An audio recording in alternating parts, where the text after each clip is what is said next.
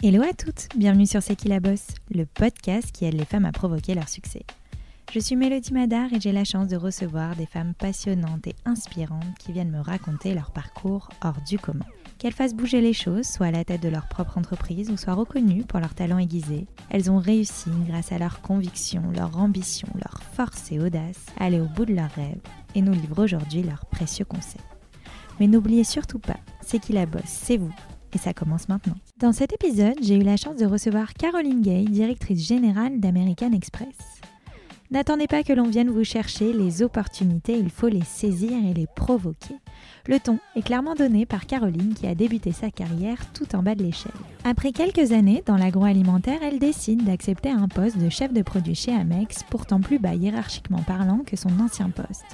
Mais selon elle, il ne faut pas avoir peur de descendre les échelons pour les monter plus vite et plus haut et après 15 ans, la voici maintenant directrice générale. Dans ce podcast, elle nous parle alors de la place de la femme dans le monde de la finance et comment elle contribue elle aussi à mettre en place un environnement de travail favorable à la valorisation des femmes, l'égalité et la parité professionnelle. Alors comment conjuguer poste à haute responsabilité et vie personnelle? Car pour la petite histoire, Caroline a été promue directrice générale en étant enceinte et ça, on adore.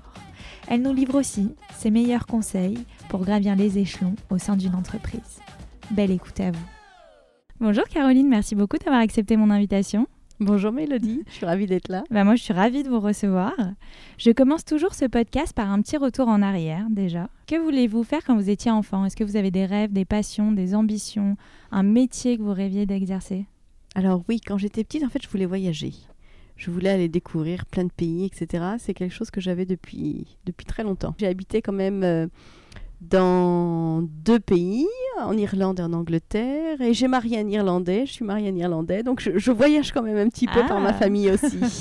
eh bien, très bien. Qu'est-ce que vous, vous diriez à votre vous plus jeune? Si vous deviez parler aujourd'hui à Caroline de 15 ans, avec un peu de recul, qu'est-ce que vous lui direz?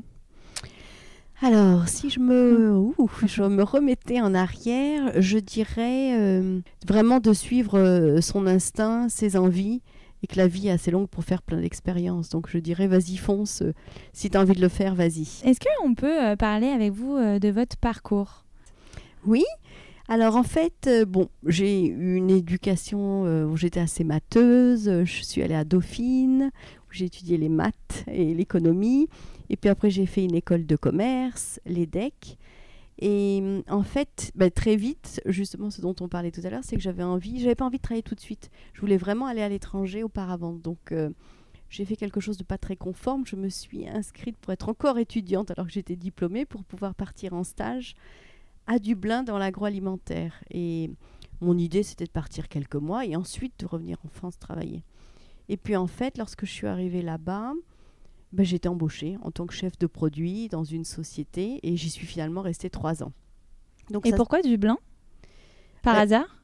Alors parce que lorsque j'étais... Non, pas tout à fait par hasard, parce que quand j'étais jeune, justement, j'avais des échanges avec l'Irlande, où j'allais euh, quelquefois euh, l'été en vacances. Donc ce pays m'attirait. Et d'ailleurs, c'est vrai, on dit que c'est les Latins du Nord, tout à fait exact. Et donc je suis restée trois ans à Dublin.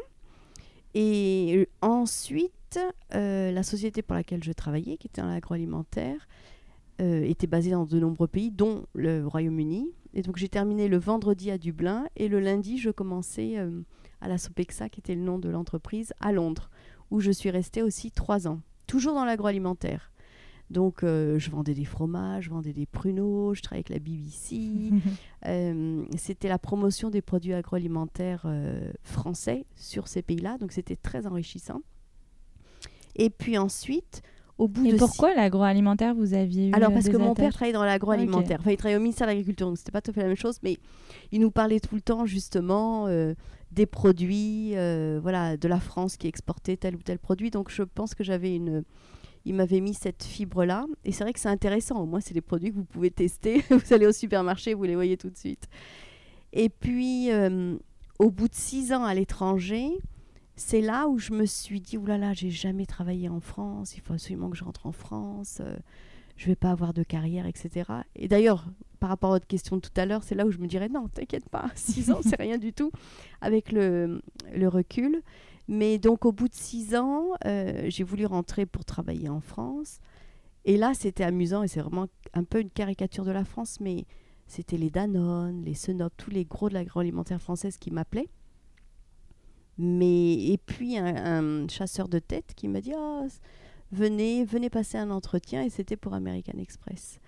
Et j'ai adoré l'ambiance. Ça n'avait rien à voir avec euh, ce que je faisais, mais j'ai adoré l'ambiance. Et ce qui est important peut-être aussi de noter, c'est que quand j'étais à Londres, en fait, on m'avait proposé un job pour être ce qu'on appelait les country managers de la même société, mais au Portugal. Mais c'était un tout petit bureau de quatre personnes. Et mes amis en France, ils me disaient, mais t'es folle, on t'offre un, un, boss, un, job de, de, DG au Portugal, et toi, tu décides de, de rentrer en France, où je suis rentrée chez Amex en tant que chef de produit. Donc pour mes amis, on peut considérer que je suis descendue. Mhm. Mais en fait, j'avais pas envie de continuer tout de suite à l'étranger. C'était pas le poste en lui-même. Et je pense que ça, ça a été très important parce que pour tous les gens qui se disent on monte, on monte de façon toujours en haut, non, c'est pas vrai. Moi, moi j'étais, j'étais chef de groupe, j'avais une équipe de six personnes à Londres. Et quand j'ai décidé de prendre le job euh, chez Amex, je suis redevenue chef de produit, j'étais toute seule, je ne manageais pas d'équipe, alors que j'aurais pu être en quelque sorte DG d'un petit pays, d'une équipe de mhm. quatre personnes. Donc les choix dans la vie, c'est pas forcément on monte sans arrêt. Ça, je pense que c'est c'est important à, à comprendre. Complètement. Et qu'est-ce qui vous a donné envie justement de choisir Amex? Donc l'ambiance? Donc l'ambiance très anglo-saxonne de la façon de travailler, c'est-à-dire avec une hiérarchie plate, des objectifs très clairs, chacun est responsable de ce qu'on fait. Et puis ce poste me permettait de rentrer très souvent en Angleterre. J'avais tous mes amis. Donc c'était un mélange d'une envie professionnelle, d'une j'aimais bien leur euh, approche. Je travaillais dans l'agroalimentaire et là, j'ai travaillé sur des produits financiers. Donc, mais ça les dérangeait pas du tout parce que c'était plus l'expérience qui comptait que euh, les diplômes que j'avais pu faire ou euh, parce que j'avais pas été dans cette filiale auparavant. Donc, j'aimais bien cette audace aussi. Complètement. Est-ce que c'est un conseil que vous donneriez à toutes celles et ceux qui nous écoutent aujourd'hui de de pas avoir peur de tester des nouvelles choses aussi pour se découvrir finalement des nouvelles passions ou un nouveau métier qu'on n'aurait euh, pas pensé euh, pouvoir exercer à un moment donné? Oui, moi je pense qu'il faut aimer ce qu'on fait et qu'à un moment donné, euh, si on a une opportunité et qu'on a envie de le faire, mais on se dit, oulala, là là, qu'est-ce qui va se passer après? On va savoir rebondir parce que quand on aime ce qu'on fait, et moi je pense que j'en suis la preuve, je suis rentrée chez Amex, jamais je m'étais dit, je vais un jour être DG d'Amex, pas du tout. C'était l'opportunité, l'ambiance m'intéressait, le travail m'intéressait. Et puis finalement, je suis remontée. Et, donc, en effet, je dirais, il euh, ne faut pas avoir peur d'être un peu dans. Souvent, le. L'éducation française ou la façon dont on fait en France, c'est très par silo. J'ai toujours travaillé dans cette industrie, donc je reste dans cette industrie. C'est vrai que pour moi, le mode anglo-saxon m'a ouvert complètement là-dessus, qui est vraiment euh, la curiosité et puis l'expérience. Il faut, il, faut, démontrer, évidemment, mhm. mais si on pense euh, qu'on peut le faire, il faut y aller. Eh bien, parfaite transition euh, pour parler euh, de votre arrivée chez Amex. Donc, euh, vous arrivez chez Amex en l'an 2000. Oui. Et donc, parlez-nous un peu peut-être des différents postes que vous avez exercés, comment petit à petit aussi vous avez monté les échelons. Oui. Donc, en effet, comme je le disais, je suis rentrée chez Amex en chef de produit. Donc j'étais chef de produit, je travaillais sur des plateformes avec le marché britannique, sur nos programmes de fidélité pour le, segment des particuliers. Donc c'était un peu du marketing et de la vente. Et puis euh, progressivement, alors j'ai eu un petit peu de chance, je dirais, parce que les équipes étaient petites à ce moment-là. On était en plein développement. Voilà. Donc ça, je pense qu'il y a un facteur de, de chance d'un moment où je suis arrivée, où voilà, on, on était, on était petit, donc y avait, on avait de quoi faire en termes de mm. développement. Et puis aussi euh, les compétences, parce qu'il était important de, bah, de démontrer que les objectifs qu'on m'avait fixés, j'arrivais à les faire et à les développer. Donc j'ai été progressivement, on m'a confié plus de responsabilités. je me suis occupée des cartes pour les particuliers, le recrutement de ces cartes-là. Et puis ensuite, on a des cartes comarquées avec le groupe Air France. Donc on m'a confié ce partenariat-là, de développer le canal digital, qu'on en faisait très peu à cette époque-là. Et puis progressivement, les cartes, on a des cartes pour les petites entreprises. Donc j'étais en charge de cette euh, entité d'abord la partie recrutement, qui est quand même la partie où on peut le plus démontrer, parce que c'est noir ou c'est blanc. Hmm. Est-ce qu'on réussit ou on ne réussit pas Mais ça, j'aime bien. très chiffré. Voilà. Euh, et puis ensuite, justement, pour avoir euh, l'entité globale de cette activité. Et, et le directeur général à l'époque, donc partait et donc il y a eu je me suis dit, bon, ben voilà, maintenant je suis en charge de cette équipe pour les cartes pour les particuliers, équipe pour les cartes pour les petites entreprises. Et c'était le mouvement naturel. Donc on a passé les entretiens, il y avait différents candidats, j'étais motivée et puis je l'ai eu. Mais ça s'est fait en fait à chaque fois progressivement.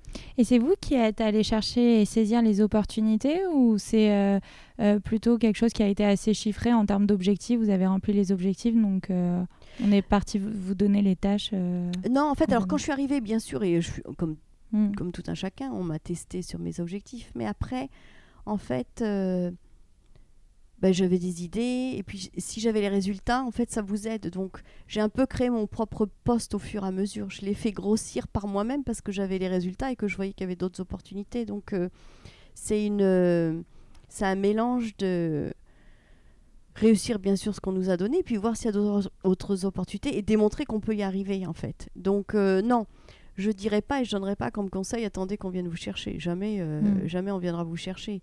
C'est à vous de démontrer que vous avez des idées et que ça marche en fait. Hein. Parce que si on n'a pas son petit sac avec ses résultats, ça sert à rien non plus. Surtout dans les boîtes américaines où c'est très, euh, c'est très chiffré en fait, c'est très noir ou blanc. Euh. donc on réussit ou on réussit pas. Et je me suis pris aussi des casseroles, il hein, n'y a pas de problème. mais mais c'est comme ça qu'on avance.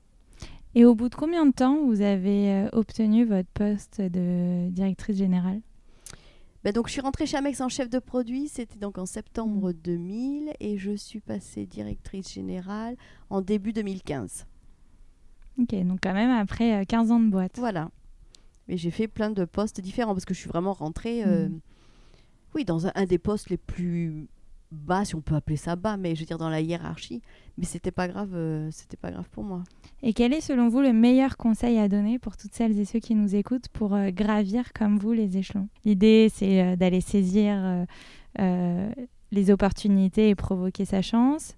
C'est ne pas avoir peur aussi de commencer plus bas, encore plus bas de ce qu'on était pour finalement remonter plus haut. Est-ce que vous avez d'autres conseils comme ça à nous donner? Oui, alors c'est vrai que je dirais que le alors, dans une boîte américaine, et c'est peut-être vrai aussi dans plus les boîtes françaises, mais c'est une caractéristique, on travaille beaucoup en équipe. Et on travaille souvent pas de façon hiérarchique avec son boss naturel, on travaille avec d'autres équipes. Et donc, le, le réseau est très important. Et c'est vrai que moi, au début de ma carrière, j'ai travaillé avec des gens, et j'aimais bien ça, on allait gagner ensemble, etc. Et ces gens-là, ils ont progressé aussi dans l'entreprise. Et euh, au fur et à mesure, je suis toujours restée en contact avec eux. Euh, et puis eux, ils ont monté. Et donc en fait, ça aide parce que vous avez des alliés dans l'entreprise qui vont pouvoir, quand il va y avoir des opportunités ou des jobs qui ouvrent, et eh ben de les appeler, dire qu'est-ce que tu en penses, tu sais qui est le recruteur, euh, est-ce que tu peux, euh, du coup, euh, ce job m'intéresse, qu'est-ce que tu en penses, et d'avoir un avis, et justement que la personne vous aide aussi.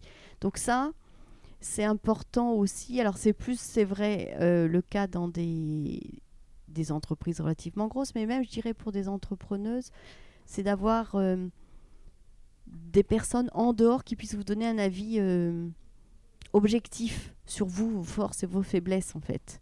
Et pas juste là, quelqu'un dans votre ligne. Je pense que c'est important pour, euh, pour jouer et prendre, prendre cette place. Et vous, vous les connaissiez, vos forces et vos faiblesses, ou justement on vous a guidé là-dessus, ou c'est en, justement en faisant et en pratiquant que vous êtes aussi découverte?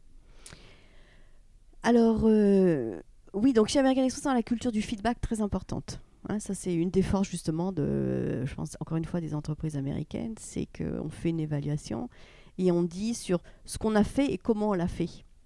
Et donc. Euh, Sympa ça. Ouais, ouais, ouais. Donc ça, on apprend beaucoup. Et même moi aujourd'hui, en tant que DG, je fais du mhm. feedback à 360. C'est-à-dire que mhm. mon boss me dit ce qu'il pense de moi, mes équipes aussi, puis déjà en, en transverse. Parce que parfois, la communication, c'est enfin, des deux côtés, mhm. mais on pense exprimer quelque chose de bien ou d'une certaine façon, mais en fait, celui qui reçoit la com ne l'interprète pas de la même façon. Donc, c'est important de, de le savoir si on a un décalage. Donc le feedback, ça m'a beaucoup aidé. Et oui, oui, oui, j'étais à un moment donné au début très spontané, très dans les résultats. Et, et, hum, et comment on emmène les gens avec soi, euh, sachant que le but c'est qu'on ait ensemble ces résultats. Donc j'ai appris plein de choses en effet en marchant par le feedback et puis par les expériences. Et justement, euh, pour toutes celles et ceux qui nous écoutent, euh, on a beaucoup d'entrepreneuses sur ce podcast. c'est intéressant aussi peut-être d'adopter cette méthode de feedback au sein euh, de leur euh, propre entreprise. Donc comment ça fonctionne techniquement? L'idée c'est quoi? C'est-à-dire que... euh, Alors, on a, il y a plusieurs façons de faire. Donc, Mhm. soit on peut faire quand on fait, par exemple, donc déjà, on donne des objectifs très clairs en début Mhm. d'année sur ce qu'on doit faire, ce qu'on appelle le G, et le L, le leadership, comment on le fait? Euh, et ensuite, on peut avoir soit des petits questionnaires de satisfaction qui peuvent être très courts, et par exemple, trois questions euh, que vous pouvez demander à une personne, c'est qu'est-ce que je dois continuer de faire, que je fais bien, que je dois continuer, qu'est-ce que je dois stop, que j'arrête de faire, et qu'est-ce que je devrais à commencer, qu'est-ce que je devrais commencer à faire? Sympa. Ça, c'est trois questions super simples, trois bullet points, voilà. Donc ça, ça permet de féliciter sur ce que tu fais, ce que tu fais bien, Mhm. et puis ce qu'il faut que stop, ce que tu arrêtes de faire, parce que ça, ça, ça me gêne vraiment, et puis ce que, ben, ce que tu fais pas, quoi, ce qu'on voudrait bien voir. Donc ça, c'est trois questions simples qui peuvent permettre euh, stop, continue and start en anglais. Et puis sinon, donc ça c'est une façon euh, qu'on peut faire euh, par email d'ailleurs, on peut demander à plusieurs personnes selon vous. Après on a des enquêtes un peu plus longues où on peut Mhm. demander euh, soi-même de se noter et puis d'a- d'avoir les équipes qui se notent pour voir la différence justement, est-ce qu'on est en adéquation ou pas? Euh, et sinon c'est lors des entretiens, moi avec mes équipes, ben là on vient de le faire en fin d'année, c'est voilà euh, la façon dont on fonctionne, Mhm. est-ce que ça marche, euh, est-ce qu'il y a des choses que je fais qui te gênent en fait, euh, qui te ralentissent plus qu'autre chose ou... Donc ça, on peut avoir la discussion aussi, ce qu'on appelle en, en face à face, en one-to-one. one-to-one. Voilà. Ok, canon. Merci pour ces conseils. Et justement, aujourd'hui, donc vous êtes la directrice générale d'Amex. Euh, Est-ce que vous pouvez, en termes de chiffres, euh, ou peu importe, vous me direz ce, que, ce qui est possible ou non de dire ou pas, mais euh, montrer l'envergure aussi de vos responsabilités? Aujourd'hui Vous gérez une équipe de combien de personnes Oui. Dites-nous un peu les chiffres d'Amex. Alors, donc, nous sommes 800 collaborateurs Wow. à Rueil-Malmaison. Et on en a à peu près, euh, comme nous, on est ouvert 24 heures sur 24, 7 jours sur 7. Donc, on a tous nos services clientèle ou nos concierges sur les cartes pour, les, pour nos cartes euh, premium. Et puis ensuite, on a toutes nos fonctions marketing, vente, euh, commerciaux. Euh, on est coté en bourse à Wall Street, donc évidemment la culture du résultat euh, est très importante, puisque tous les trimestres, on doit dire à nos actionnaires euh, comment on fonctionne. Et on est quand même une société très américaine. L'international est très important, nous on fait partie de l'international, mais on est quand même une société dont le plus, la plus grosse partie du profit est aux États-Unis, et donc à ce titre-là, il faut toujours faire... euh, monter la voie de l'international et de, de ce qui se passe. Donc ça, c'est en termes de... Donc on est en croissance sur le marché français, on a des solutions pour les particuliers, les petites ou très grosses entreprises, et puis on a notre réseau de commerçants. Et puis euh, je suis aussi, de par la régulation française, la directrice générale au sens euh, légal euh, du terme, avec toutes les responsabilités que ça induit. On sait qu'en France, euh, ça va loin. La responsabilité du, que ce soit le droit du travail ou l'entité juridique. Donc je suis le représentant légal d'American Express en France. Et étant établissement financier de paiement, bien évidemment, on a un certain nombre de régulations à bien et de contraintes, on va dire, à bien respecter par rapport à la Banque de France, qui est la maison mère qui nous gère. Et justement, vous êtes une des rares femmes euh, à occuper euh, des postes à haute responsabilité euh, dans tous les domaines, qu'ils soient d'ailleurs en France, c'est assez rare. Euh, que pensez-vous déjà euh, de la place de la femme dans le monde de- des banques et de la finance? Alors, c'est sûr que dans le monde des banques et de la finance, en France, il n'y a pas beaucoup de femmes. Je dis souvent rien. Moi, j'ai été nommée donc en 2015. J'étais enceinte de ma dernière fille. Et j'avais une réunion à la Banque de France. Je suis arrivée, j'étais enceinte et tout ça. Bon, je faisais vraiment figure un peu particulière parmi tous ces monsieur d'un certain âge, parce que c'est quand même ça un peu l'image de la, de la finance. Donc c'est vrai qu'il n'y a pas beaucoup de femmes. Et quand on le voit hein, dans le 440, il y a que quatre. Maintenant, il y a une quatrième femme Mm. qui vient d'être nommée récemment. Dans le monde bancaire, là récemment, je crois que c'est la directrice générale de BNP qui est devenue euh, une femme, mais on les compte. euh, c'est Margaret Bérard, il y en a deux, je crois. Mm. Donc c'est vrai que c'est un monde encore extrêmement euh, masculin. Mais c'est pas pour ça qu'il faut pas y aller. Il faut pas se mettre de contraintes, bien au contraire. Vous, ça vous a jamais dérangé durant votre carrière? Alors, j'ai eu des anecdotes je- peut- je pourrais raconter, où bien évidemment, euh, on pensait pas que j'étais la DG. Alors, une petite anecdote. Alors, une petite anecdote. Alors, très bien. Donc, nous, on a un partenariat avec le Paris Saint-Germain pour nos clients. Et donc, euh, le Paris Saint-Germain, en tant que partenaire, il nous a invités à un match euh, à Barcelone. Et quand la, le PSG jouait à Barcelone. Et j'avais, il se trouve qu'on avait des tickets et j'étais à côté d'un des directeurs du PSG. Euh, voilà, qui, et lorsqu'on est allé s'installer euh, sur les sièges, il y a un monsieur qui vient voir qui dit Excusez-moi, euh, il faut vraiment que je sois à côté du, de, de ce directeur-là, parce que j'ai des choses super importantes à lui dire, tout ça. ça m'était égal, j'étais pas tellement, j'ai pas un ego surdimensionné, je lui dis bien sûr. Donc il a pris ma place pour être vraiment à côté de, de ce directeur. il m'a pas adressé la parole pendant toute la première mi-temps. Et puis euh, à la mi-temps, donc il m'a même pas dit merci. Puis c'est dernièrement, il me dit donc vous faites de la communication? Vous Hmm. êtes attaché de presse? Des excuses. hein. et je lui ai dit non, pas du tout, je suis directrice générale d'American Express. Et là j'ai vu sa tête. Ah oui, c'était vous le fameux directeur. Voilà, c'était incroyable. euh, parce qu'il ne pouvait pas imaginer que Mm. comment ça se faisait que moi je sois assise à côté de, Mm. du directeur, etc. Donc voilà, donc de temps à autre il y a ça, mais, mais je trouve que les choses quand même avancent et il y a de plus en plus de, de femmes et puis on juge au final sur la compétence des gens, c'est pas qu'ils soient euh, un homme ou une femme. euh. Euh, moi, j'aimerais bien parler aussi euh, de, cette, de la première petite anecdote, le fait que vous soyez enceinte et que vous avez été euh, nommée directrice générale d'Amex. Euh, ça me fait penser à un discours de Sheryl Sandberg. Je ne sais pas Oui. si vous l'avez vu. J'ai oublié son, le nom de ce discours, mais justement qui était, euh, qui travaillait chez euh, Facebook, enfin chez Meta maintenant, et euh, qui disait qu'il fallait justement euh, arrêter euh, de ne pas aussi nous les femmes saisir les opportunités quand on est enceinte, c'est-à-dire qu'à partir du moment où euh, on voit écrit positif sur notre test de grossesse, on prépare notre départ au lieu de préparer notre euh, retour au travail. Enfin moi quand je suis devenue DG, euh, au début c'est pas évident quand même. hein. Quand il y a pas, moi il n'y a jamais eu de femme chez Amex, même si chez Amex on est une société maintenant aujourd'hui à, à totale parité, mais en France en tous les cas je succédais à deux hommes. Euh, j'étais enceinte, j'étais inquiète. Je me suis dit, oulala. Et Amex a très bien réagi en disant, mais non, au contraire, on donne une promotion, etc. Et d'ailleurs, c'est ce qu'on essaye de faire, euh, nous, euh, sur justement le retour de maternité, euh, d'être un peu le rôle modèle, étant Mhm. donné que, voilà, moi j'ai des enfants aussi en bas âge, je les ai eu tard. euh, mais c'est vrai que c'était un moment. euh, c'est un moment de stress, c'est pas c'est pas quelque chose de naturel, on va dire, d'être enceinte et de se dire oh là là, qu'est-ce qui va se passer avec ma avec ma carrière. Donc euh, je pense que l'entreprise a vraiment un rôle à jouer pour rassurer les femmes. Ça, c'est sûr. Parce que ben, on n'est pas là pendant quelques temps. Comment on s'organise Et nous, c'est pour ça qu'on fait justement des retours de congé maternité, des entretiens, comment la personne veut se mettre, dans quel job. On s'assure qu'ils aient la même augmentation que, que celle qui n'était pas là. Voilà, il y a des moyens très faciles pour montrer à la personne euh, ben là, on compte sur toi quand tu reviens et euh, il n'y a aucun, il a pas d'inquiétude à avoir. Mais c'est vrai qu'il y a encore des progrès à faire euh, sur ce, sur ce sujet-là. Et après, c'est une question aussi de comment on organise la vie professionnelle et la, et la vie personnelle.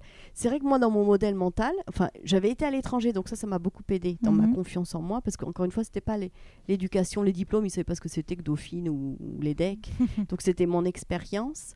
Mais euh, c'est important, en fait, de d'avoir confiance en soi et de se dire, euh, ben non, même si j'ai des enfants, euh, je peux avoir une vie professionnelle. Moi, le modèle dans ma tête d'un DG, c'était euh, un homme en costume, euh, cravate, qui a une maison fantastique et tout. Et moi, je, je rentrais, j'avais un enfant en bas âge, avec mon fils qui avait invité ses amis, ma maison sans dessus-dessous. Je- je- au début, j'avais des problèmes parce que je rentrais pas du tout dans les cases de mon imaginaire sur ce que c'est qu'être un DG, la position, etc. Et puis finalement, il me semble que les modèles anglo-saxons, justement, montrent qu'on peut être DG et, eh ben oui, je suis désolée, là, ce soir à 5 heures, mon fils au collège, il a, sa, il a son bulletin, il faut que je sois là, et donc euh, je, vais, je vais partir à 4 heures. Et hum, le Covid, dans ce sens-là, a aussi beaucoup aidé. Alors nous, étant une boîte américaine, on était quand même déjà un peu habitués au télétravail, Mhm. mais ce modèle hybride de on est là ensemble parce que c'est important d'être ensemble. Enfin, moi je crois je crois pas au 100% virtuel, mais donc je pense que c'est important d'être ensemble pour co-créer et en même temps et ben si je dois partir à 4 heures parce que j'ai la réunion des parents, Bien sûr. ça, ça a beaucoup aidé. Et donc, euh, et ça a permis de casser aussi un peu ces images qu'on avait peut-être euh, du passé avec euh, l'homme qui était là de 6h à 22h et il rentrait euh, voilà, chez lui. Donc, euh, c'est ce qu'on essaye de faire dans la, en tous les cas chez Amex, parce que maintenant, on a ce modèle hybride qu'on a vraiment développé après le Covid. Qui est, qui est, vous pouvez venir euh, bah, deux jours au bureau, deux ou trois jours au bureau, et puis après le reste à la maison. Et ça, c'est bien pour la vie personnelle, professionnelle. Ça, c'est un atout pour les femmes. Complètement. Et quelle est selon vous la clé de votre propre réussite? Si jamais, euh, voilà, qu'est-ce qui a fait que vous en êtes là aujourd'hui, selon vous? Alors, je dirais que j'aime bien ce que je fais. ça, c'est important. un bon je pense que voilà. Enfin, moi, je rencontre hein, même des gens chez Amex, des, des petits jeunes qui disent oh là là, j'aime pas. mais je dis mais change. Enfin, Mm. si t'aimes pas, mais enfin, enfin, arrête de te plaindre. ça, c'est soit, soit acteur. Mm. Enfin, après, on peut très bien faire un job à un moment donné, on n'aime pas, mais, mais c'est pas grave. Mais dans ce cas-là, on s'en va, on cherche autre chose. Donc, Complètement. Non, et puis c'est aussi une bonne opportunité de euh, savoir euh, ce qu'on aime et ce qu'on n'aime pas, et donc d'aller. euh, c'est un tremplin pour aller vers ce qu'on aime, en fait. Exactement. Donc je Mm. pense que aimer, aimer ce qu'on fait, ça c'est très important. Et si on n'est pas, si c'est pas le cas, ben, on apprend et on va ailleurs, on cherche autre chose. Justement, on se découvre. Euh, et puis quand même, euh, donc, enfin, avoir des résultats, hein, parce que quand même ça passe par là. Tout ce que je viens de dire, il faut quand même avoir les résultats et de montrer qu'on est efficace dans ce qu'on fait. Euh, donc, et puis moi je suis assez optimiste. Enfin, je suis même très optimiste et enthousiaste et, et j'adore célébrer. euh, Ma motivation, c'est quand les équipes disent ah, envie- j'ai envie de travailler avec toi et qu'on va y arriver ensemble. Mhm. Et c'est vrai que j'adore célébrer nos victoires qu'on a faites ensemble parce qu'on est arrivés ensemble. Et pas la victoire en elle-même, c'est le fait qu'on les fait ensemble en fait. Donc euh, l'équipe, euh, c'est quelque chose qui est Donc très l'équipe, important. voilà, le, le- de travailler avec des gens, et euh, Dieu sait que dans la vie professionnelle, surtout en ce moment, c'est pas facile tous les jours, mais je pense que quand vous avez des gens de confiance, et quand je dis des gens de confiance, c'est des gens qui vous disent la vérité. C'est pas des gens qui vous lèchent euh, les bottes. Mm. Ça, c'est hyper important. Euh, je pense qu'une des choses que j'ai, en tous les cas, ce qu'on m'a dit que j'avais, en toute humilité, c'est que si je me suis trompée, j'ai pas de souci. J'assume totalement d'avoir fait des erreurs. Ou même si je rentre en réunion aujourd'hui avec mon équipe et on s'était dit, tiens, on va décider ça. Et puis finalement, on discute. Et les arguments font que, ben non, en fait, euh, il faut qu'on change notre décision. J'ai aucun souci à dire, ben non, d'accord, j'entends tes arguments, j'ai pas de problème, je me suis trompée sur cette décision, je, je- je te suis complètement. Et donc, je pense que cette euh, habilité, à, cette euh, pardon, euh, facilité de se remettre en question, ben, c'est ce qui permet d'avancer et de s'adapter. Donc ça, je pense qu'il faut surtout pas. Moi, je dis toujours à mes équipes, me dites, me dites pas que c'est gris, quoi. Enfin, si on s'est trompé, euh, c'est pas grave. Mais Mm. parce que si on a un problème et qu'on le voit pas clairement, si on n'arrive pas à accepter qu'on a un problème, et ben en fait, on, on va pas trouver la solution. Parce qu'il faut vraiment qu'on voit clairement quel est le problème et qu'on se le dise pour trouver la solution. Donc ça, c'est hyper important selon moi pour avancer. Est-ce que vous avez euh, des conseils, des astuces pour euh, justement bien recruter Vu que vous gérez une équipe de 800 personnes, c'est très euh, difficile et parfois compliqué de trouver les bons collaborateurs ou les bonnes collaboratrices. Est-ce que vous avez quelques conseils pour nous aiguiller sur ce sujet? Alors chez American Express, c'est vrai qu'on fait plusieurs séries d'entretiens. Donc il y a, les- il y a, celui qui fait la- l'entretien, on va dire, sur la compétence. Mhm. Et puis ensuite, nous, souvent, alors évidemment, ça dépend des niveaux, mais nous, on va faire, par exemple, notre DRH, tous les deux, on va faire à la fin le dernier entretien euh, pour calculer, pour voir en fait comment la personne, l'attitude, Mhm. Bah, justement, l'attitude au feedback, est-ce que euh, l'attitude sur est-ce que sa connaissance de soi-même, euh, de ses faiblesses, ou de ce ses faiblesses, ce dont, ce- ce- enfin, comment on s'améliore en fait. Quelqu'un qui pourrait bien adopter les valeurs et euh, l'esprit Amex. Quoi. Exactement.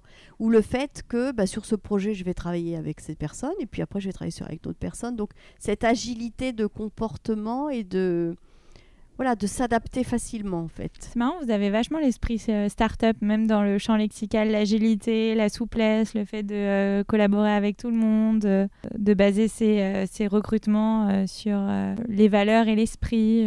Euh. Oui, mais parce que ça, encore une fois, je pense que c'est une grande force des Américains. Et d'ailleurs, on le dit hein, euh, chez Amex, et nous, on est une société de service. Donc, en fait, on existe, Ame- American Express, on existe depuis le temps de Lucky Luke. hein. si vous ouvrez Lucky Luke, vous verrez Wells et Fargo, les deux fondateurs d'Amex, hein, qui avaient inventé les diligences euh, à l'époque où ils se faisaient attaquer par les Indiens, etc. Donc c'est voilà, c'était un service un peu innovant qui était basé sur la confiance et la sécurité. C'est ce qu'on redit aujourd'hui. Et, donc la culture, si vous, pour, développer, pour donner un bon service, il faut que vos employés soient contents, ils aiment ce qu'ils font, ils comprennent ce qu'ils font, qu'ils aient le client euh, en tête. Et donc euh, l'importance du comment on le fait, elle est aussi importante de ce qu'on fait. Et d'ailleurs, on est, on est mesuré sur les deux. Donc euh, oui, le, le, le comportement, le leadership, le travail en équipe, c'est c'est ça qui fait le succès. C'est les hommes hein, qui font le succès au final. Vous pouvez être super compétent technique, mais euh, franchement, euh, on va pas forcément vous garder. hein. Vous venez de recevoir la certification euh, Best Place for Women. Oui. Et donc, du coup, euh, ça fait plus de 20 ans que vous travaillez maintenant chez Amex. Donc, quelle a été déjà pour vous l'évolution euh, euh, des femmes au sein de Amex? Alors, déjà, je resterai humble dans le sens où c'est, comme on dit en anglais, a journey. hein. on, y est, on a encore toujours des progrès à faire, mais c'est vrai qu'on est extrêmement fiers de cette certification qu'on a reçue, euh, qui faisait suite en fait à la certification euh, Great Place For Great Work Workplace, voilà, Mm. Great Place euh, for Work qu'on a reçu, où là on était sixième dans la taille de l'entreprise et le premier dans les établissements financiers. Puis après ils ont pris un certain nombre de critères comme la représentativité des femmes et toutes les actions qui sont menées. Et c'est sur cette base-là qu'ils nous ont nommé euh, euh, Best Workplace for Women. Donc on en est super fiers. Qu'est-ce qu'on a fait? Bah, Déjà, à travers cette, euh, ce prix, en fait, on leur a demandé aux femmes d'Amex, hein, donc c'est pas moi qui le dis, c'est- c'est ça qui est d'autant mieux, c'est qu'on leur a demandé euh, ce qu'ils pensaient, et 9 collaboratrices sur 10 considèrent qu'il fait bon travail chez Amex. Bien. 98% des collaboratrices considèrent que les collaborateurs sont traités équitablement, quel que soit leur sexe. Et 86% des collaboratrices estiment être encouragées à, conserver un équilibre entre vie professionnelle et vie personnelle. Et 91% pensent pouvoir apporter une contribution personnelle à l'entreprise et sont fiers de la réalisation. Donc ça, c'est elles qui nous le disent, donc on en est super fiers. Mais qu'est-ce qu'on a fait? Bon, déjà, moi, je considère qu'étant DG, une femme enceinte, quand j'ai été nommée, Mm. c'était justement de montrer par moi-même, walk the talk, comme on dit en anglais, que oui, je peux être euh, enceinte, avoir des enfants en bas âge et être DG. Donc déjà, ça, c'est possible. Je suis pas une femme parfaite du tout, loin de là. Euh, mais en revanche, je peux trouver, essayer de trouver au mieux l'équilibre vie personnelle et professionnelle. Et si c'est important pour ma vie personnelle, eh ben, ça passera euh, avant Amex. Donc ça aussi, le montrer, le dire, je pense que c'était important. Ensuite, ce qu'on a fait, c'est que donc on a mis en place justement euh, le retour de quand on revient de congé maternité, les premières semaines, on est payé 5 jours, mais on travaille 3 pour se réhabituer. On fait des entretiens. On a un, un accord aussi avec des crèches. Parce que c'est une grosse, une grosse problématique pour les femmes qui reviennent. Comment Ouais, je vais c'est faire la garder mon première enfant problématique. Voilà. Donc on a pris, euh, on a pris des berceaux euh, autour de, pour que bah, nos employés n'aient pas euh, à se soucier de cela. Donc ça, ça marche très bien pour qu'ils reviennent de façon plus, plus rassurée, on va dire, Mhm. au bureau. Et puis ensuite, on a des mesures, par exemple mondiales, qui une fois par an, on a une équipe euh, indépendante qui regarde tous les salaires, donc les mêmes euh, coefficients, et on s'assure qu'on met à parité et au mois de juillet, sinon ils font des ajustements pour s'assurer qu'il n'y ait pas de différence entre les femmes et les hommes. Et nous, au niveau du marché France, en plus de tout cela, ce qu'on a rajouté aussi, en plus des crèches, comme je disais, des entretiens, c'est euh, on fait des revues particulières sur les femmes qu'on considère les high potential. Parce que le et je donne toujours aussi cette anecdote quand j'ai été nommée DG, tout d'un coup mon assistante m'a dit Caroline, euh, il y a au moins 10 hommes qui veulent venir te voir, qui me demandent des rendez-vous. Alors je me disais tiens c'est bizarre des, des directeurs, des managers. Alors je dis bah vas-y tiens qu'est-ce qu'ils veulent? Donc elle m'a pris les rendez-vous.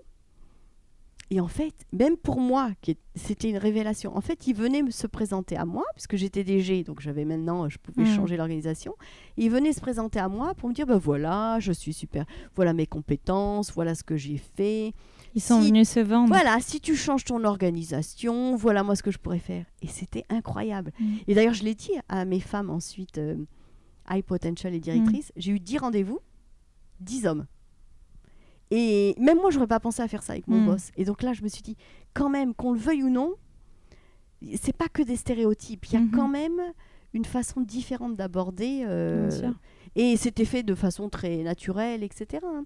Mais donc, ce qu'on a fait, c'est qu'on a fait ces sessions de talent qu'on appelle les Women High Potential, où avec le comité de direction, on s'assoit et dans chaque ligne de business, on regarde quelles sont ces femmes qui sont pas encore directeurs, mais qui sont managers, mais qui ont du potentiel. Et on en choisit, euh, enfin, on, les, on, les, on, les, on en choisit un petit groupe. On s'assure que tout le comité de direction les connaît. Et ensuite, on essaye de les mettre sur des projets en transverse pour que tout le monde les voit. Et puis, quand on aura une opportunité, parce qu'on n'est pas non plus, enfin, on est 800, c'est beaucoup, mais Mm. il n'y a pas énormément de postes de directeur, qu'on soit sûr qu'on les mette dans notre radar. Et que parfois, on leur donne un petit coup de pied aux fesses quand même. Parce qu'il y en a certaines, et moi je l'ai vu moi-même, encore une fois, c'est pas un stéréotype, qui me disaient Oui, mais là, sur ce poste, j'ai pas encore toutes les compétences. Mais oui, mais c'est pas grave, parce que euh, lui, à côté, il a aussi 70% des compétences Mm. ou 60%. Mais vas-y, tu vas apprendre. Et donc, parfois, il fallait ce petit boost. Et d'ailleurs, là, les, les hum, trois derniers postes de directeur, c'était des directrices qui sortaient de ce programme-là. Ah, génial. Donc, c'est pour leur donner confiance Complètement. Et de, euh, en fait, euh, elles sont, euh, elles sont atteintes un peu aussi du syndrome de l'imposteur. Exactement, ouais. exactement. Et, et c'est pour ça que de leur dire, mais non, mais nous, on pense que tu peux... on- Là, le comité de direction, on pense que tu as du potentiel, on va te mettre sur ces projets, déjà, on va tous essayer de te connaître. Et puis, postule. Et puis, même si tu rates, c'est pas grave. Mm. Au moins, ça montre un signe que ça t'intéresse, et puis tu apprendras du feedback de ce qu'on va te dire, ce sur quoi tu n'étais pas bon pendant l'entretien. Et puis comme ça, tu réussiras mieux la prochaine fois. C'est, on essaye de mettre euh, en place des mesures, euh, d'accompagner au mieux. Et, puis après, c'est pas forcément aussi que du développement. Encore une fois, euh, on peut très bien être s'épanouir en latéral Mhm. sur un d'autres métiers, etc. C'est pas forcément que euh, en montant. ouais. Voilà. Justement, donc là, dans les conseils que vous donneriez aussi aux femmes pour aller saisir les opportunités, monter les échelons, c'est euh, ne pas avoir peur aussi euh, d'aller se vendre, parce qu'en fait, les 10 rendez-vous euh, des hommes sont juste venus là pour se présenter et pour aller saisir des opportunités, même quand il n'y en avait pas forcément, mais déjà Oui, de oui, se oui. montrer. Et- En fait, ça fait encore écho au, au discours de Sheryl Sandberg, qui est son premier conseil, c'est justement asseyez-vous à la table. Oui, oui. Et alors souvent, moi j'entendais les femmes me dire oui, mais tout ça c'est que de la com. Non, c'est de fais savoir ce que tu sais. Déjà, fais-le bien, fais ton Mhm. travail bien, mais ça, il n'y a pas de souci. Et ensuite, f- fais-le savoir. Parce que dans une entreprise, il y a plein de monde, etc. Et, et c'est c'est pas que de la com, c'est juste de faire le savoir, fais savoir ce que t'aimes, d'où le réseau dont on parlait tout à l'heure. Euh, si ou des gens même externes, quand tu es entrepreneur, euh, te disent euh, ben là c'est une grande force que tu as, ben voilà, cultive cette force, fais-la grandir encore plus, fais, fais, le, fais le savoir, en fait, ça c'est hyper important. Et euh, là, vous parliez de la petite anecdote des 10 hommes qui sont venus se présenter. Est-ce que pour euh, tout ce qui concerne les salaires et les augmentations de salaire, vous avez aussi euh, vécu des petites anecdotes comme ça, où justement c'est souvent les hommes qui ont l'habitude d'aller demander des salaires plus hauts? Et euh, les femmes qui sont un peu plus timides sur ces sujets-là et qu'elles attendent plutôt qu'on leur propose euh, Oui, alors, chez, ben, chez American Express, encore une fois, nous, comme on mesure la revalorisation des salaires. Voilà, déjà, il y a une fois par an, c'est juste un contrôle, Mhm. mais on, a, on a l'égalité, on a la parité, parce que c'est des choses sur lesquelles on croit euh, profondément. Encore une fois, étant une société Mhm. de service, on veut que tout le monde. nos clients, ils sont divers hein, dans le monde entier, Mhm. donc il faut que nous-mêmes, on soit divers et, que, et inclusifs. Donc ça, on fait très attention, et la façon dont on note, de toute façon, dont on évalue les gens, comme je disais, c'est. c'est- il y a une note, c'est assez, on a une note de 1 à 4 sur les, les goals, sur les objectifs, et sur le L, le leadership, comment on le fait. Et c'est ça qui détermine euh, l'augmentation du salaire. Donc, euh, euh, c'est plus sur des postes et des entretiens, mais encore une fois, c'est une question de préparation. Donc, moi, je dirais aux, aux femmes, euh, entraînez-vous avec quelqu'un de confiance ou entraînez-vous même avec un Mhm. homme. hein. Les hommes sont. Enfin, moi. Un de mes mentors, c'était un homme qui m'a beaucoup aidé, etc. Donc, euh, entraînez-vous euh, aussi quand vous allez, si vous avez besoin de demander une augmentation, sur quels arguments mettre en avant. Et puis de toute façon, si on vous dit non, c'est pas grave, au moins vous aurez essayé. Complètement. Et euh, donc du coup, maintenant, quelques chiffres sur Amex, si vous en avez d'autres aussi. Donc aujourd'hui, vous avez atteint la parité en termes d'égalité femmes-hommes? Alors euh, oui, donc Amex au global, on a 53%. euh, dans- donc déjà au comité exécutif de New York, c'est vraiment euh, à l'égalité parfaite. Ça c'est notre et ça c'est bien aussi parce qu'à chaque fois, quand même de donner le signe d'en haut. Mhm. C'est hyper important. Bah, complètement.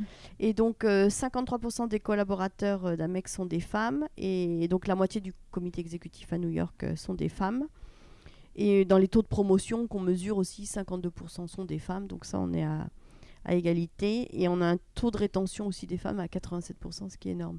Donc, euh, nous, en France, 63% des collaborateurs sont des femmes. Et dans les cadres, on en a 55%. Donc, euh, au comité exécutif de la France, qui est un tout petit comité, là, aujourd'hui, nous, on est à 40%. Mais parce qu'il faut faire venir Bien sûr. on met quelques années, ça se fait pas du jour au lendemain. Donc, euh, on travaille encore dessus. C'est pour ça que je disais, c'est encore a long journey, comme on dit en anglais. Et vous avez beaucoup parlé en fait euh, de la maternité, le fait que vous soyez enceinte quand euh, vous avez été promue directrice générale, et euh, le fait que euh, vous soyez là aussi bah, pour montrer l'exemple et de montrer qu'on peut avoir un équilibre entre la vie professionnelle et la vie personnelle. Et vous, comment vous gérez les deux aspects de votre vie, le- votre côté businesswoman et le côté maman? Est-ce que ça va ou est-ce que c'est la galère comme tout le monde Ah bah non, c'est la galère aussi. hein. je crois que ce serait C'est vraiment... la grosse alors- galère. Non, non, bien sûr que c'est la galère. Alors après, euh, je pense qu'il faut avoir une sacrée organisation. Bon, déjà, moi, j'ai un, un mari irlandais. Mhm. Donc ça qui est bien, qu'il il travaille aussi, mais il Mm. participe aussi. On essaye euh, de, de faire nos plannings. Encore, on voyage moins, etc. Mais voilà, de s'organiser. Euh, donc l'organisation est importante. euh, mais donc euh, il arrive aussi que ça soit la galère. Mais c'est vrai que du coup, je trouve qu'aujourd'hui, encore une fois, je donnais les exemples des réunions, des Mhm. choses comme ça, où j'ai un rendez-vous médical. Euh, alors moi, j'ai la chance que je, je fais mon emploi du temps. Donc euh, si je dis que je suis pas là, ben, je suis pas là. Et, et donc ça, euh, on organise ainsi. Mais je pense que voilà, le modèle hybride qu'on a maintenant du télétravail rend, rend les choses plus faciles. Parce que quand même, quand on a un télétravail, c'est peut-être plus facile euh, pour, euh, ben voilà, pour s'organiser vie personnelle, euh, vie professionnelle. Mais il y, a des- il y a des journées, euh, il y a des journées galères. Donc c'est quoi? C'est une bonne organisation, un ou une partenaire qui nous soutient aussi dans, Exactement. dans, nos, dans notre quotidien. Voilà. Des bons voisins, Des bons- voilà, une... des bons parents d'élèves. Un bon entourage. on est, voilà. Donc ça c'est, ça c'est, oui, ça c'est important. Euh, et du coup, avant la fin de ce podcast, il y a un petit passage qui s'appelle le Dico Boss. L'idée, c'est que je vous donne euh, des mots euh, et vous me donnez votre propre définition de ce mot. Est-ce que vous êtes prête? Alors, allons-y. Bon, déjà, on est sur C'est qui la bosse, donc c'est facile. hein, mais quelle est la définition d'une bosse pour vous? Alors, la bosse pour moi, c'est la personne qui est là pour vous aider à vous développer et à faire ensemble, que, à faire qu'on va gagner ensemble en fait.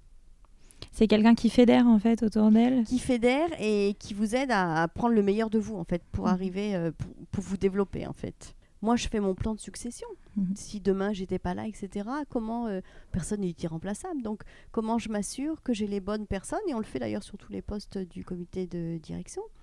Quels sont les, les potentiels de demain? Alors, ça peut être soit un potentiel qui est prêt tout de suite, ou Mhm. dans 6 mois, ou dans 12 mois.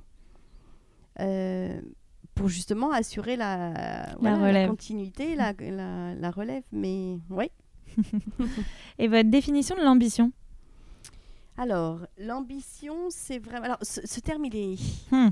il est difficile hein, Mhm. en, en français, parce qu'on l'utilise beaucoup en, en anglais. On a un projet ambition au niveau euh, mondial, mais c'est vrai qu'en français, il a une connotation négative. Je ne Mhm. sais pas pourquoi, euh, historique. Mais du coup, moi, je dirais l'ambition, c'est justement la volonté, quel que soit son.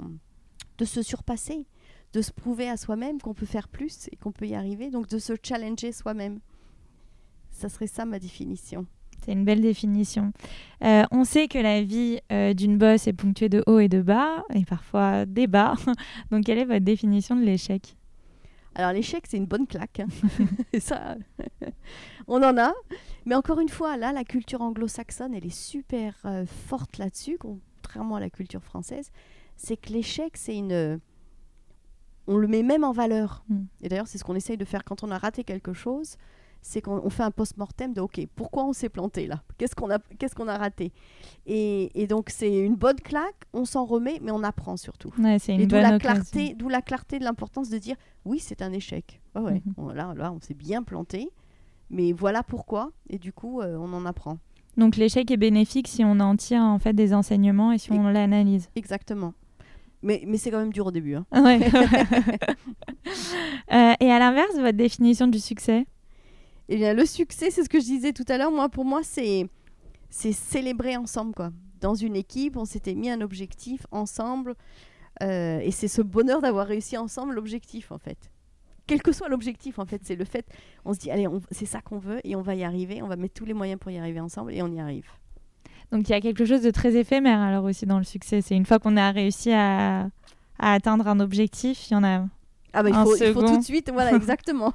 il faut tout de suite développer les, la suite, mais, mais c'est ça. Et c'est vrai que alors, moi, je suis un peu peut-être biaisée parce que ce qui, oui, ce qui motive, c'est ce travail en équipe, en fait, Mhm. qu'on y arrive ensemble. Mais, euh, ouais, je pense qu'il n'y a pas de meilleure victoire quand on, le- quand on l'a faite ensemble, quoi. Je termine ce podcast toujours de la même manière par une dernière question. Euh, le mot de la fin, est-ce que vous avez un mantra, une citation, quelque chose qui vous anime euh, au quotidien et que vous aimeriez nous partager pour le mot de la fin? Alors, je l'ai dit, je crois, tout à l'heure, mais c'est. En fait, je dirais deux choses. La première chose, c'est aimer ce que vous faites, sinon changez. Franchement, euh, la vie professionnelle est quand même compliquée, c'est pas rose tous les jours. Si vous aimez pas ce que vous faites, si vous n'avez pas ce drive, surtout dans le monde dans lequel on vit avec Mm. toutes ces incertitudes, changez. Quoi. Donc, soyez acteur vous-même hein, de, votre, euh, de votre vie professionnelle. Ça, ça serait mon, ma première chose. Et la deuxième, alors celle-là, je vais, c'est pas ma citation, mais elle est géniale cette citation, je l'adore. C'est Abraham Lincoln, apparemment, qui l'avait Mhm. dit, qui disait The best way to predict the future is to create it. Donc la meilleure façon de prédire le futur, c'est de le créer soi-même. Et donc ça rejoint le, le sens de, de votre question tout à l'heure Mhm. sur euh, avoir de l'ambition, c'est-à-dire des projets, et on veut y aller ensemble, quoi. Eh bien, magnifique. Euh, On va terminer sur ces belles paroles. Merci beaucoup, Caroline, d'avoir fait un petit passage dans nos bureaux. Eh ben, Je sais que votre temps est précieux, donc on a été ravis de participer à ce moment avec vous. Eh ben, merci beaucoup.